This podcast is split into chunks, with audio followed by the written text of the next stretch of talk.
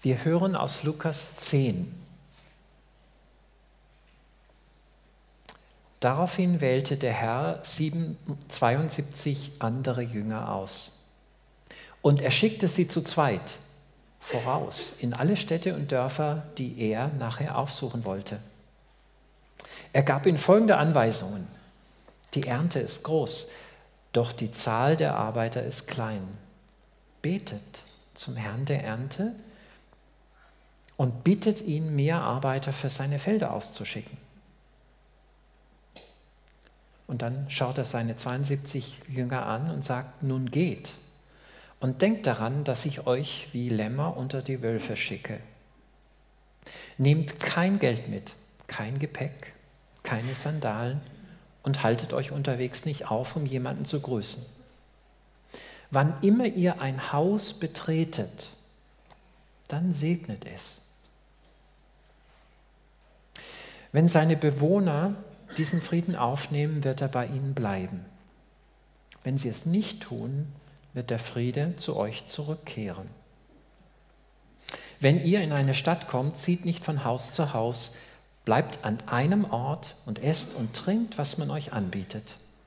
Zögert nicht, die Gastfreundschaft anzunehmen, denn wer arbeitet, hat auch seinen Lohn verdient. Wenn eine Stadt euch willkommen heißt, dann esst, was euch vorgesetzt wird. Heilt die Kranken und sagt dabei, das Reich Gottes ist nahe bei euch.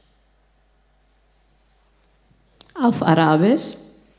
وبعد ذلك عين الرب سبعين آخرين أيضا أرسلهم اثنين اثنين أمام وجهه إلى كل مدينة حيث كان هو مزمعا أن يأتي فقال لهم إن الحصاد كثير ولكن الفعل قليلون فاطلبوا من رب الحصاد أن يرسل فعلة إلى حصاده.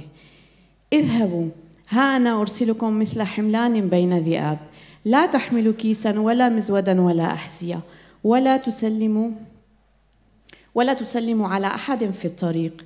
وأي بيت دخلتموه فقولوا أولا سلام لهذا البيت.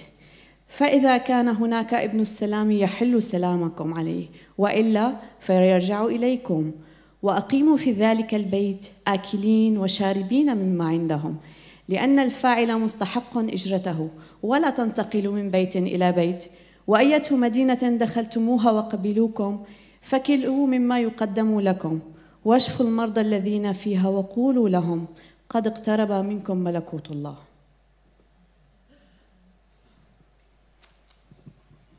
Bin ich dran auf Spanisch? Lucas 10. Jesús envía a 72 discípulos.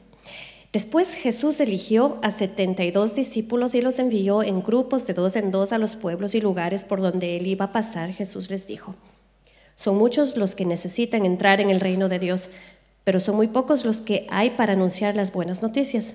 Por eso, pídanle a Dios que envíe más seguidores míos para que compartan las buenas noticias con toda esa gente. Y ahora vayan pero tengan cuidado porque yo los envío como quien manda corderos a una cueva de lobos. No lleven dinero, ni mochila, ni zapatos, ni se detengan a saludar a nadie por el camino. Cuando lleguen a alguna casa, saluden a todos los que vivan allí deseándoles que les vaya bien. Si la gente merece el bien, el deseo de ustedes se cumplirá, pero si no lo merecen, no se cumplirá su deseo. No anden de casa en casa, quédense con una sola familia coman y beban lo que allí les den, porque el trabajador merece que le paguen. Si entran a un pueblo y los reciben bien, coman lo que les sirvan, sanen a los enfermos y díganles que el reino de Dios ya está cerca. Vielen Dank an euch zwei. Das drückt einfach aus, dass Gottes Botschaft für alle Nationen da ist. Und wir haben heute Morgen noch mehr da, aber wir haben euch eine kleine Auswahl präsentiert. Und in den nächsten Gottesdiensten wird es davon vielleicht noch ein bisschen mehr geben.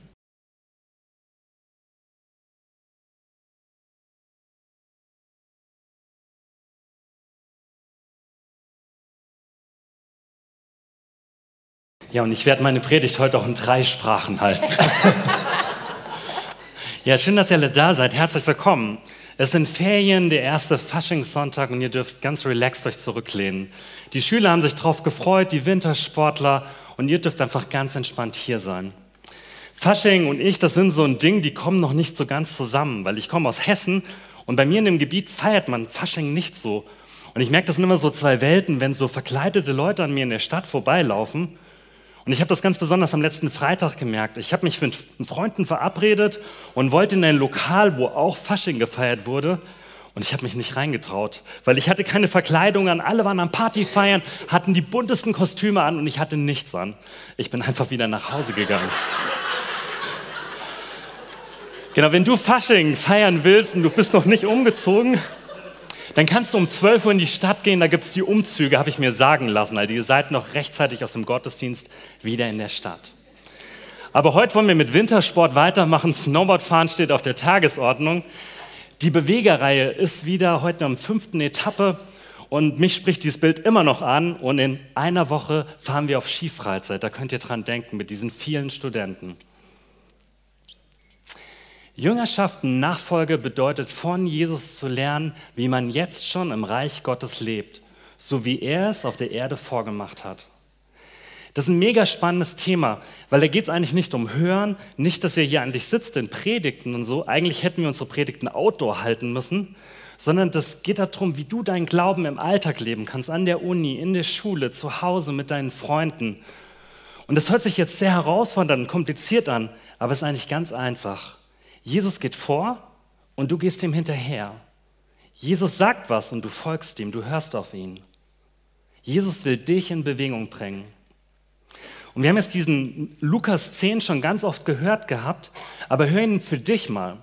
Was spricht dich da an? Vielleicht ist das nur ein Wort, ein Satz, eine Erkenntnis, die du hast. Du musst nicht immer alle Informationen mitnehmen, aber das, was Jesus für dich hat, das kannst du mitnehmen. Und dafür bete ich jetzt nochmal. Jesus, du bist präsent hier in diesem Gottesdienst, in diesen biblischen Worten. Ähm, du willst hier gegenwärtig sein in deiner Gemeinde. Und ich möchte dich jetzt bitten, dass du mit deiner leisen Stimme des Heiligen Geistes zu unseren Herzen so sprichst, dass du uns was wirklich werden lässt, konkret werden lässt, dass wir da einen ersten Schritt machen können. In Jesu Namen, Amen. Genau, ich habe euch nochmal mitgebracht, was wir alles schon durchhaben miteinander. Wir sind mit einem Geheimnis gestartet, dann diesen Wozu Jüngerschaft eigentlich? Was hat das Reich Gottes damit zu tun? Dann hat der Jochen letzte Woche über eine Katze gepredigt. Wie kann ich Jesus ähnlich werden als dieses Katzenbild, das die vor dem Spiegel sitzt? Und heute geht es um Training, um Trainieren. Und das ist auch ganz leicht. Am Anfang geht es um dieses Stichwort, warum eigentlich zusammen? Dann um das Trainingsprogramm von Jesus, da werden wir diesen Text nochmal durchgehen. Und dann vielleicht das Herzstück dieser Predigt, die Motivation. Warum machen wir das eigentlich zusammen?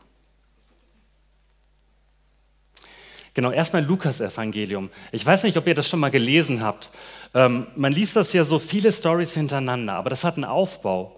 Und wenn man so die ersten acht Kapitel an einem Stück liest, dann sieht man da Jesus zu seinen besten Zeiten. Also er wird geboren und dann taucht ein Wunder nach dem anderen aus. Und Jesus, Jesus gibt sich immer mehr so zu erkennen, wer er ist. Dass er nicht nur ein Mensch ist, sondern Gottes Sohn. Und die Menschen, die strömen zu ihm, die bewundern ihn, die wollen immer mehr von ihm so sehen. Also Jesus, der stellt sich vor. Und dann nach dem achten Kapitel gibt es so einen Break. Dann kommt ein Kapitel über die Nachfolge.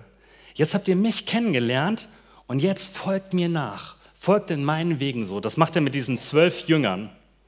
Und jetzt könnten wir ja sagen, ja, die zwölf damals, das waren die Heroes, das waren die Stars. Und es geht um bei Nachfolge um diese zwölf Jünger.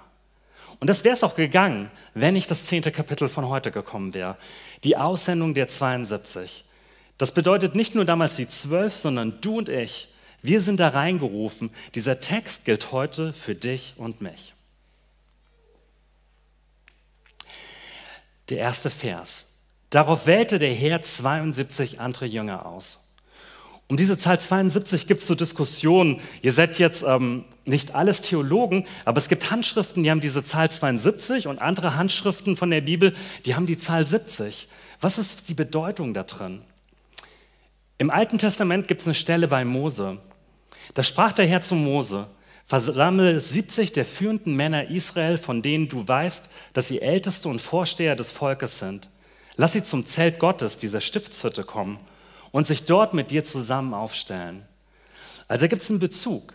Diese 70 Ältesten, die sollten praktisch diese Verantwortung, die Aufgabe von Mose teilen. Da steht geschrieben, dass der Geist Gottes nicht nur auf Mose mehr war, sondern auf diesen 70. Und die kamen so als Rat zusammen um diese Stiftshütte herum. Und wenn wir jetzt über diese 72 oder 70, die Zahl ist da eigentlich egal, dann heißt das, dass Jesus seinen Auftrag verbreitert, der beruft dich, der will dich senden in seine Mission, in seinen Auftrag hinein. Wie tut er das? Er schickt sie zu zweit voraus in alle Städte und Dörfer, die er aufsuchen wollte. Er schickt sie zu zweit, nicht alleine. Mir geht es manchmal so, ähm, ich gehe ganz oft joggen und ich mache das auch alleine. Aber kennst du das, wenn man so richtig müde ist, fertig, du hast irgendeine Prüfung oder bei mir sind die Kinder fünfmal in der Nacht gekommen und ich habe überhaupt keinen Bock oder so jetzt noch meine Joggingschuhe anzuziehen. Es ist grauer Nebel draußen, die Sonne hat sich nicht blicken lassen. Aber was ist, wenn ich einen Termin habe? Ich weiß, das sind andere, eine Gruppe, ein Kurs oder Freunde von mir, die mich dazu einladen, mit ihnen Sport zu machen. Im Leistungssport ähm, findet man Individualsportler und die trainieren immer in der Gruppe zusammen. Die könnten ja auch alleine ihr Ding machen. Triathlon, da brauche ich keine anderen Leute. Aber fast jeder Topsportler hat sein Team von Leuten. Und die machen das einfach, weil das gut tut. Das macht gute Laune, das ist Leidenschaft, das ist Erfahrungsaustausch. Und manchmal geht es mir so, in der Gemeinde fühlen wir uns wie diese einsame Läuferin, die so allein ihren Weg im christlichen Glauben mit allen Hochs und Runter, Ups macht. Aber wir haben eine Gemeinschaft. Du hast Leute neben dir sitzen, die dich unterstützen wollen, die Gaben haben, die du nicht hast, die Dinge tun können, die du nicht tun kannst und die dir helfen wollen. In Prediger 4 steht, zwei haben es besser als einer allein. Zusammen erhalten sie mehr Lohn für ihre Mühe. Wenn sie hinfallen, kann einer dem anderen aufhelfen. Doch wie schlecht ist der dran, der alleine ist und fällt, und keiner ist da, der ihm beim Aufstehen hilft. Mir fällt immer bei dieser Story eine Geschichte ein, die sich in meinem Heimatort zugetragen hat. Da haben wir so einen ähm, in unserer Gemeinde gehabt, der war Ältester und der war Manager in einer großen Firma und der war so richtig erfolgreich und der ist abends immer mit dem Mountainbike losgefahren. Und das hat er auch an diesem Winterabend gemacht. Es war richtig kalt und dann ist er kurz vor dem Ziel durch so eine Spalte gefahren und hat sich voll hingelegt und hat sich das Schlüsselbein gebrochen. Und der lag da hilflos bei minus 5 Grad abends, das war schon 10 oder 11, er wäre erst am nächsten Morgen gefunden wurde. Und dann kam da einer, ein Jugendlicher war das, der gerade so seinen Führerschein hatte. Er hatte Schwierigkeiten in der Ausbildung mit seiner Familie, aber irgendwie hatte er den Impuls, an diesem Abend zu dem Parkplatz hinzufahren. Und er ist da hingekommen und er hat diesen erfolgreichen Manager liegen sehen und hat ihm geholfen, der sich nicht wieder helfen konnte. Wir brauchen andere Menschen, die mit uns durchs Leben gehen. Und hier in der Gemeinde habt ihr so viele coole Menschen, die dir helfen können bei dem, was du tust. Und wenn du jetzt nicht weißt, wie du das machen sollst, haben wir eine Möglichkeit für dich. Wir haben draußen am Welcome-Tisch eine Mentoring-Liste, haben wir das genannt. Das heißt, du kannst in eine Mentoring-Beziehung oder Zweierschaft oder vielleicht einfach in eine Freundschaft eintreten. Du lässt deinen Namen da und wir melden uns bei dir und bringen dich mit anderen zusammen. Genau, herzliche Einladung an dich nach dem Gottesdienst, einfach zum Welcome Point, deinen Namen da lassen. Das äh, ist nichts verbindlich für irgendwas, sondern wir schauen einfach mal, was sich da draußen entwickelt. Zusammen trainieren ist cooler als alleine. Genau, jetzt starten wir aber in das Trainingsprogramm von Jesus. Was hat ihr eigentlich mit euch vor? Sollt ihr Sit-ups machen, Liegestützen, Burpees? Was will Jesus tun mit uns? Und jetzt ist dieser Moment gekommen, wo du für dich hören kannst. Was ist das Stichwort für dein Leben, für dein Glauben, wo du wachsen kannst? Er gab ihnen folgende Anweisung. Die Ernte ist groß, doch die Zahl der Arbeiter ist klein. Betet zum Herrn, der für die Ernte zuständig ist, und bittet ihn, mehr Arbeiter auf seine Felder zu schicken. Dieser Text, der schreit nach To-Do, nach Losgehen, nach Bewegung. Aber es fängt mit dem Fokus Gebet an. Jesus weiß, dass alles aus diesem Gebet kommt, weil wir den in den Blick kommen, der alle Macht hat. Und ich weiß nicht, wie du deinen Tag beginnst oder wie du Aktionen beginnst, aber Jesus, der lädt dich ein, hey, verbring Zeit mit deinem himmlischen Papa und bete. Und hier ist ein konkretes Gebet. Es geht um die Ernte und die Arbeiter. Mit Ernte, das ist so ein biblischer Fachbegriff, der taucht in den Evangelien auf, aber auch in der Offenbarung. Das sind die Menschen, die irgendwann mal vor Jesus, seinem Thron in der Zukunft im Himmel stehen werden.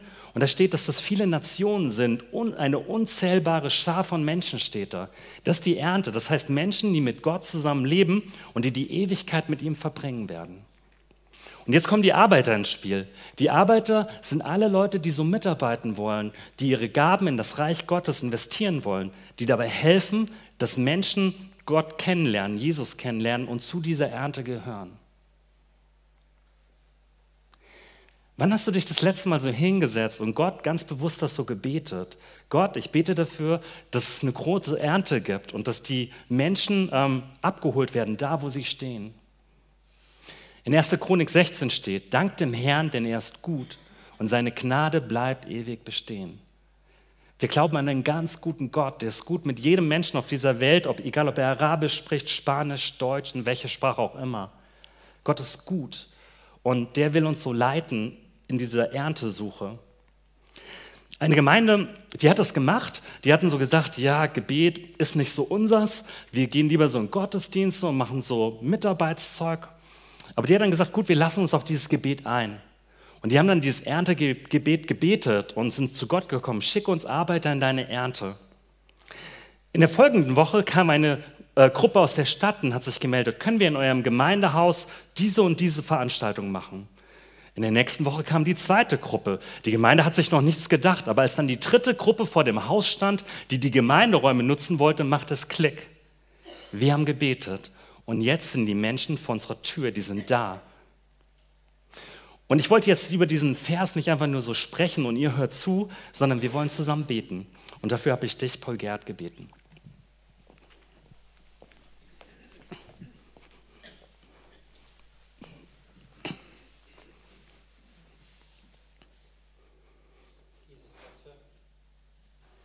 Was für ein Bild, was wir gerade eben gehört haben. Eines Tages wirst du da sein und ähm, die Menschen, die eine Beziehung zu dir haben, um dich herum versammeln. Und es ist eine unzählbare Schar von Menschen. Und mit jedem von ihnen hast du eine persönliche Beziehung. Auf Ukrainisch, auf Arabisch, auf Deutsch, auf Fränkisch, auf Englisch, auf Russisch, auf Chinesisch, auf Portugiesisch, auf vielen, vielen, vielen Sprachen.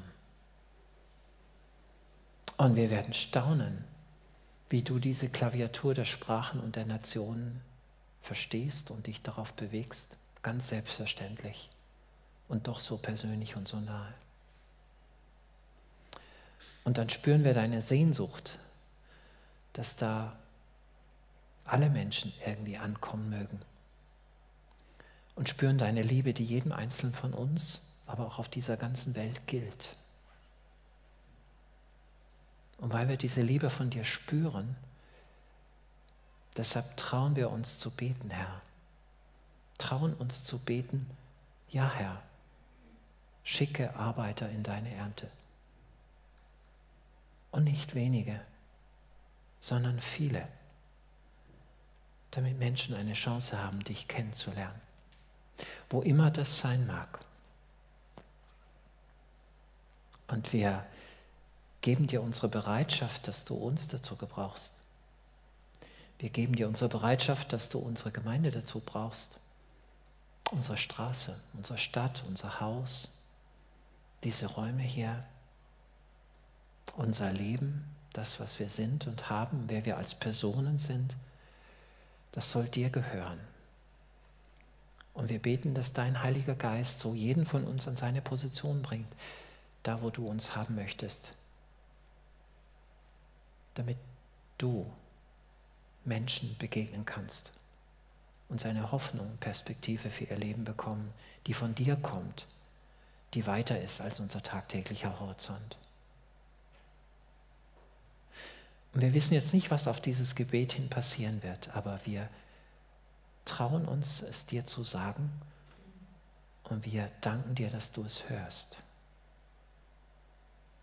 Amen.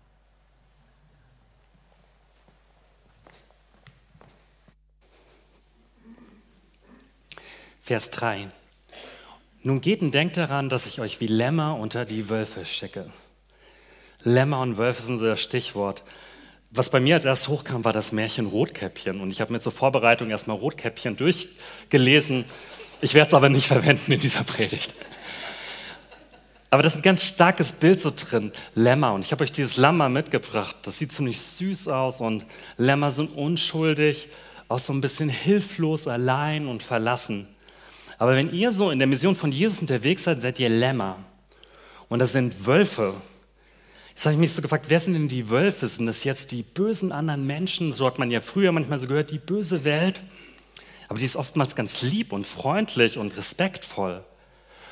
Und Jesus, glaube ich, meint nicht irgendwie, dass die Welt jetzt, die Menschen negativ oder so da drin sind, sondern der hat eine andere Dimension, wo er hinblickt. Und das lesen wir, wenn wir in dem Text weiter runter scrollen in der Bibel, aber ich kann es euch zeigen auf der nächsten Folie. Es gibt eine andere Dimension, die er meint. Ja, erklärte er ihnen, ich sah den Satan wie ein Blitz vom Himmel fallen. Ich habe euch Vollmacht über den Feind gegeben. Ihr könnt unter Schlangen und Skorpionen umhergehen und sie zertreten. Nichts und niemand wird euch etwas anhaben. Jesus, der spricht davon, dass da eine andere Dimension ist, die wir oft nicht auf dem Schirm haben, dass da eine geistliche Dimension ist, dass da eine böse Dimension ist, dass der Satan eine reale Person ist, die Einfluss hat. Und normalerweise sind wir wie Lämmer. Wir können dieser geistigen Dimension nichts entgegenbehaupten. Wir ähm, sind einfach so hilflos wie dieses Lämpchen, wenn das Böse kommt.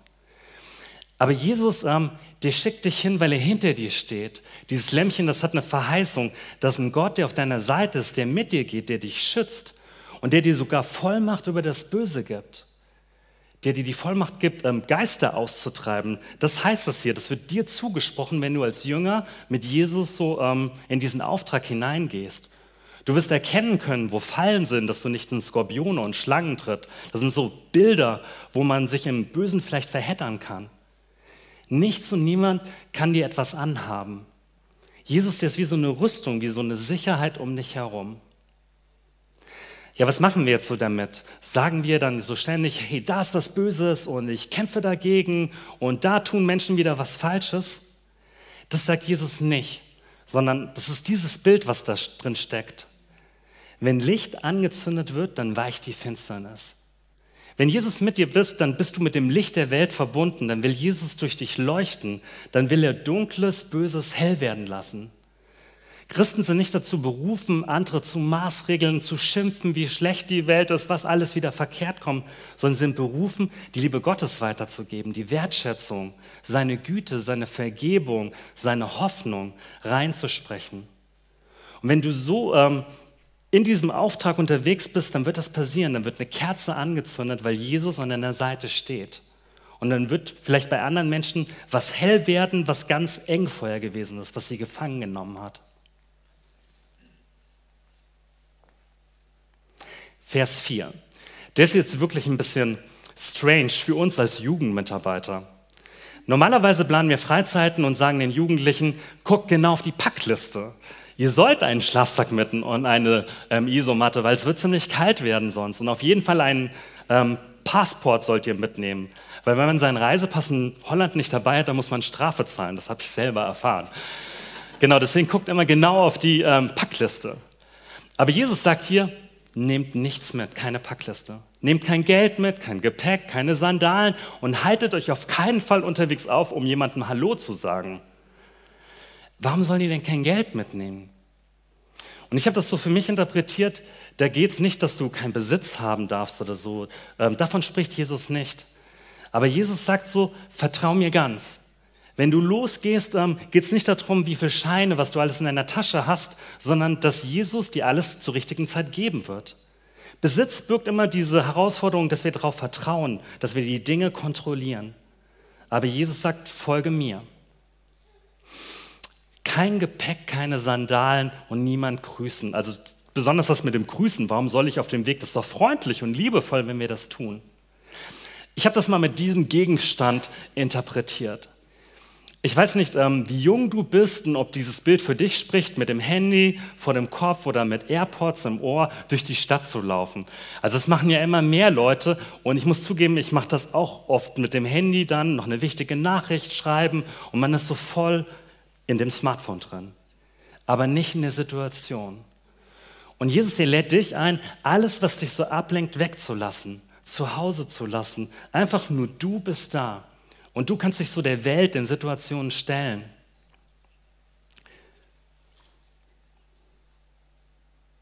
Wenn ihr in ein Haus kommt, sprecht zuerst, Friede sei diesem Haus. Also ich habe schon ganz viele so Evangelisationskurse mitgemacht in Gemeinden und da wird dann erklärt, wie man alles so richtig macht. Aber Jesus, der guckt da gar nicht drauf, sondern der hat so ein Stichwort, was wichtig ist, und das ist das Stichwort Frieden. Wenn du zu jemandem kommst, dann bringe diesen Shalom mit, komme in Frieden in dieses Haus und das ist alles, was du brauchst. Du musst nicht Worte zurechtlegen, die richtigen Antworten haben, sondern wenn du kommst, ist der Friede. Und hier müssen wir ein bisschen die Kultur so verstehen. Damals lebten die Menschen in einer anderen Kultur wie wir heute in Würzburg. Damals gab es eine Friedenskultur. Da musste man irgendwie klopfen an der Tür, Friede sei mit dir und du wurdest eingeladen. Und er hat für dich Essen gemacht, dir das Sofa bereitet. Das musste er kulturell tun. Also es darf irgendwie, für Schnorrer gab es dann schon Ausnahmen, dass man nicht immer, wenn jemand zum 65. Mal vor der Tür so steht, ihn einzulassen. Aber es war üblich, dass man jemanden, der diesen Friedensgruß sagte, aufnahm. Heute würde dich wahrscheinlich jemand verdutzt angucken, wenn du sagst, Friede sei mit dir, Tür wieder zu. Aber mir ist dieses Stichwort Frieden, dieser Shalom so hängen geblieben. Was du mitbringen kannst, ähm, das weißt du vielleicht noch gar nicht, was in diesem Haus gebraucht wird. Es geht um hinzuhören. Gibt es da vielleicht einen Streit, wo ich jemandem zuhören muss? Ich war zum Beispiel jetzt am Marktplatz letzte Woche und hatte die Kinder bei mir und habe auf meine, auf meine Mama gewartet. Und dann kam so eine Frau zu mir hin, hat über die Kinder das Gespräch gesucht. Also eine ältere Dame war das. Und die hat dann plötzlich von ihrer Familie erzählt. Die hat mir Familienfotos gezeigt. Und normalerweise hätte ich gesagt, ich muss weiter. Hallo, ich habe To-Dos. Aber ich bin dann stehen geblieben und habe ihr zugehört und bin im Gespräch. Ich habe bestimmt 15 Minuten mit ihr einfach nur auf dem Marktplatz geredet. Aber ich habe gemerkt, das braucht sie gerade, um Frieden zu haben, um Ruhe zu haben, um jemandem das weitergeben zu können. Wie kann ich Frieden bringen? Das ist die Frage, um die es geht. Jesus sendet dich aus. Und dieser Frieden, das ist nicht einfach nur ein bisschen, dass du innerlich ruhig bist, ein bisschen Meditation gemacht hast, sondern es ist der Friede von Jesus, der höher ist als alle Vernunft. Jesus, der will durch dich wirken und der will übernatürlichen Frieden in Situationen reinbringen, wo Unfriede da ist, wo Zerbruch da ist, wo Sorgen da sind. Und das geht jetzt nicht irgendwie nur um irgendwelche Fremden, sondern das sind deine Nachbarn, vielleicht deine Familienmitglieder, zu denen du kommst. Und du kannst dir diese Frage so mitnehmen, wie kann ich es gerade zu Frieden reinbringen in die Situation? Wenn ihr in eine Stadt kommt, zieht nicht von Haus zu Haus, bleibt an einem Ort, esst und trinkt, was man euch anbietet. Zögert nicht, Gastfreundschaft anzunehmen, denn wer arbeitet, hat auch Lohn verdient. Hier so ein bisschen für mich war das so ein Anti-Jehovas-Satz. Also man soll nicht von Haus zu Haus gehen, sondern ihr dürft bleiben in einem Haus. Ihr müsst nicht irgendwie alles abklappern. Ihr müsst nicht alle Menschen irgendwie so bedienen, sondern Gott stellt jedem von euch so besondere Menschen an die Seite, die dir zuhören, die vielleicht am gleichen Beruf wie du arbeitest, den gleichen Sport machen, die gleiche Sprache sprechen. Wir brauchen einander, um ganz unterschiedliche Botschafter zu sein. Und dann wiederum, du bringst dir nicht dein Essen mit, deine Burger, deinen Döner, sondern du darfst dich einstellen. Da geht es um Empathie. Du bist so ganz da und guckst, was den Menschen da Freude macht, was sie dir geben wollen. Und du nimmst es. Du bist praktisch jemand, der was bekommt da. Und das kann manchmal sehr herausfordernd sein. Ich habe so eine Missionarin im Ohr in Manila, die hat das auch gemacht und die hat mir erzählt, dann musste sie ähm, rohe Vögel essen. Die sind irgendwie so nicht ausgebreitete Vögel sind das und so und die gab es da. Und sie hat gesagt, es war so eklig. Aber ich wollte das echt beherzigen und sie hat das dann gemacht und so, weil sie wusste, wenn ich jetzt jetzt nicht mache, dann ist die Tür zu, dann kann ich nie wieder kommen. Ich glaube, das musst du in Würzburg nicht befürchten. Aber du darfst so ganz da sein beim anderen. Du musst nicht dir Sätze überlegen, sondern voll da sein. Wenn eine Stadt euch willkommen heißt, dann esst, was euch vorgesetzt wird. Heilt die Kranken und sagt dabei, das Reich Gottes ist nah. Herr Jesus, der sagt das so selbstverständlich, halt mal schnell die Kranken. Aber ich glaube, wir dürfen das so als Auftrag mitnehmen. Ob du die Kranken heilst, keine Ahnung, ob das passieren wird. Aber vielleicht ergibt sich ja die Gelegenheit und du kannst für jemanden beten. Und du betest einfach im ganz einfach, Jesus, ich spüre gerade, dass derjenige so krank ist. Bitte hilf du ihm. Mehr musst du nicht tun. Das müssen keine vorformulierten Gebete sein, sondern einfach sich auf den anderen einzustellen. Das ist der Auftrag von Jesus. Kümmere dich um die Kranken, denen es nicht so gut geht. Das Reich Gottes ist nah bei euch. Wie ist das zu verstehen? Was ist das mit diesem Reich?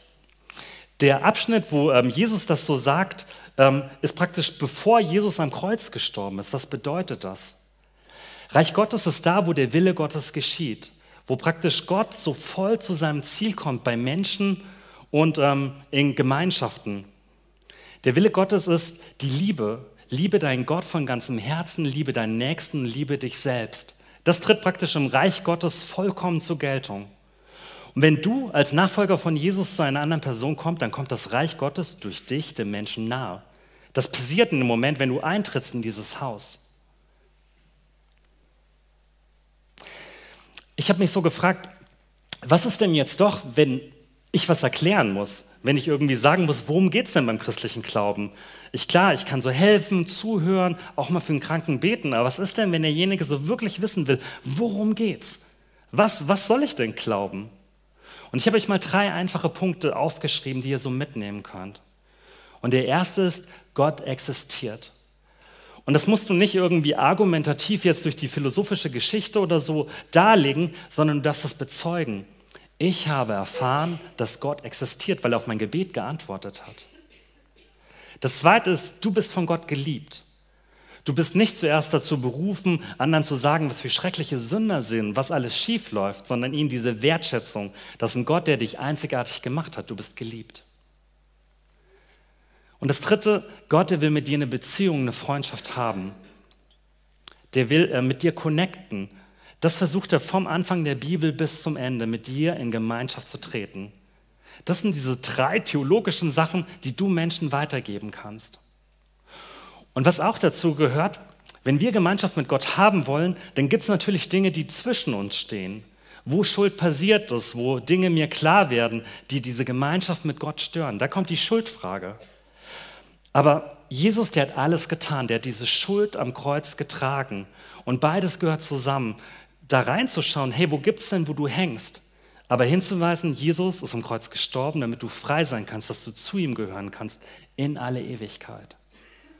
Und wenn es dann noch geht, der nächste Schritt im Glauben. Lädst ihn vielleicht zum Gottesdienst ein, zu einer Kleingruppe oder einfach nur zum Gespräch oder betest für ihn. Tür zu. Also wir sind jetzt nicht in Würzburg, sondern damals, der hat den Friedensgruß nicht angenommen. Was ist denn dann oder so? Ähm, soll ich dann an die Tür klopfen, mich vor das Haus setzen, Zelt, Camping, was auch immer oder Trakate an die Tür hämmern? Doch wenn eine Stadt euch nicht willkommen heißen will, dann geht hinaus auf die Straße und sagt, Doppelpunkt, wir schütteln als Zeichen eures Verderbens den Staub eurer Stadt von unseren Füßen. Vergesst nicht, dass das Reich Gottes nahe ist. Und es hört sich jetzt irgendwie ähm, so schlimm, als ob man denen irgendwas Böses wünschen sollte. Ihr habt uns nicht geöffnet und jetzt seid ihr böse. Aber das ist nicht, was da steht, sondern diesen Staub schütteln heißt, ihr dürft euch abgrenzen. Wenn jemand nicht will oder so, dann müsst ihr das nicht aufdrängen. Das Reich Gottes ist immer freiwillig. Das ist liebevoll. Das hat den anderen im Blick. Und ihr dürft ähm, das, was euch vielleicht das Leben schwer macht, abschütteln. Jemand hat mal gesagt, er kam aus einer christlichen Arbeit und hatte da Schwierigkeiten gekriegt und, und es gab tiefe Konflikte. Und er hat erzählt, als ich draußen war, habe ich den Staub zum ersten Mal in meinem Leben von meinen Füßen abgeschüttelt einfach um mich zu befreien, um nicht diese Bürden immer mit mir zu tragen, weil der andere ist für sich selber verantwortlich. Du darfst dich abgrenzen und wenn jemand ähm, keinen Bock auf Gott hat, auf den christlichen Glauben, dann musst du es ihm nicht aufdrängen. Dann sagt er zu den Jüngern, wer eure Botschaft annimmt, nimmt auch mich an. Wer euch jedoch ablehnt, lehnt auch mich ab. Und wer mich ablehnt, lehnt Gott ab, der mich gesandt hat. Jesus, der identifiziert sich mit dir. Wenn du äh, in dieser Welt unterwegs bist, mit Menschen sprichst, dann bist du das nicht, ähm, ich als Jan oder du mit deinem Namen, sondern du sprichst an Gottes Stadt. Und die Menschen, die lehnen nicht dich ab, weil du so einen schrägen Glauben hast, sondern hier steht, die lehnen Gott ab. Gott identifiziert sich so stark mit dir, dass er, ähm, genau, dass er mit dir geht, dass die Botschaft, die angenommen wird, Gott annimmt. Der dritte Punkt, der ist jetzt auch ein bisschen kürzer, die Motivation.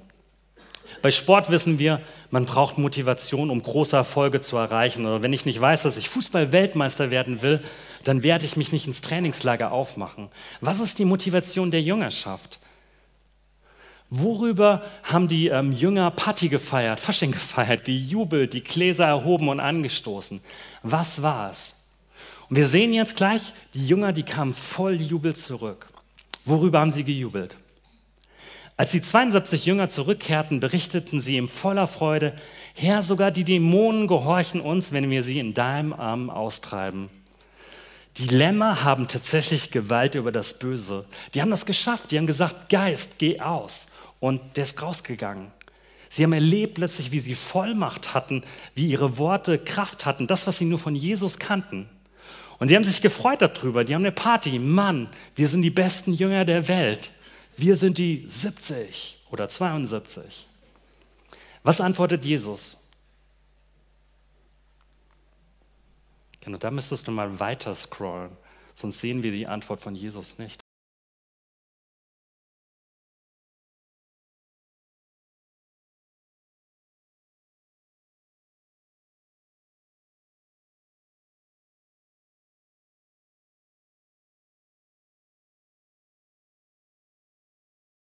In Vers 20. Aber freut euch nicht darüber, dass böse Geister euch gehorchen, sondern freut euch, dass eure Namen im Himmel aufgeschrieben sind. Freut euch nicht über deine Performance, dass du so einen tollen Job im Reich Gottes gemacht hast, über das, was du alles erreicht hast, sondern freu dich darüber, dass dein Name im Lebensbuch von Jesus steht. Und die tiefere Ebene davon, wir können nichts dafür, dass unsere Namen im Himmel angeschrieben sind, dass wir bei Jesus sind. Das bedeutet nicht nur, dass dein Name irgendwo im Himmel steht, bei Gott in so einem Buch, sondern es bedeutet, dass du ewiges Leben hast. Dass dann nach dem Tod eine Hoffnung wartet, mit Jesus, der Liebe ist, der das Gute ist, das Schöne ist, dass du für die Ewigkeit bei dem sein kannst, wie diese unzählige Schar, von der wir eben schon gehört haben. Und das ist ganz viel Gnade. Das ist dieses Gnädigsein von Jesus am Kreuz, dass er für dich so einen Freispruch ausspricht. Und darüber sollen wir Party feiern und jubeln. Und nicht über das, was wir jetzt mal Gutes gemacht haben und so. Und Jesus, der erdet die Jünger und er gibt ihnen so diesen anderen Wert, worum es eigentlich geht. Wenn mein Name im Himmel angeschrieben ist,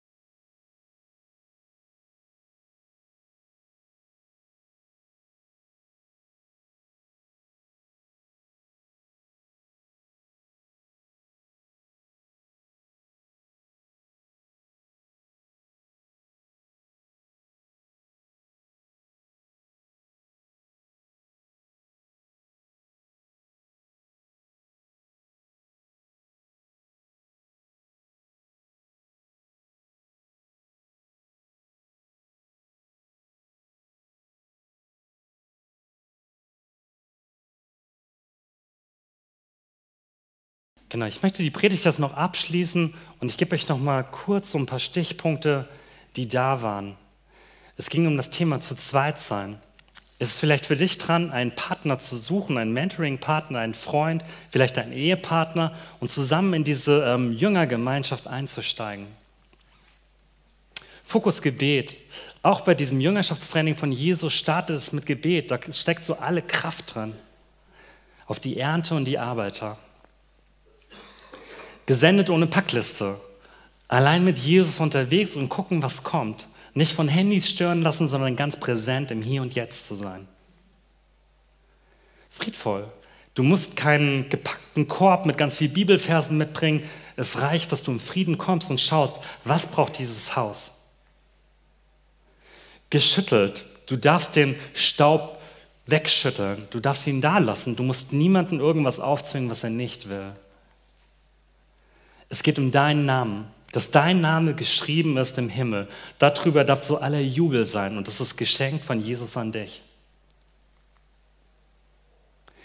Ich bin sein Botschafter. Nicht nur damals wie Jünger oder Jesus ist Botschafter gewesen, sondern du bist Botschafter des Reiches Gottes. Und wir enden wieder mit dieser Frage. Was ist der springende Punkt für dich?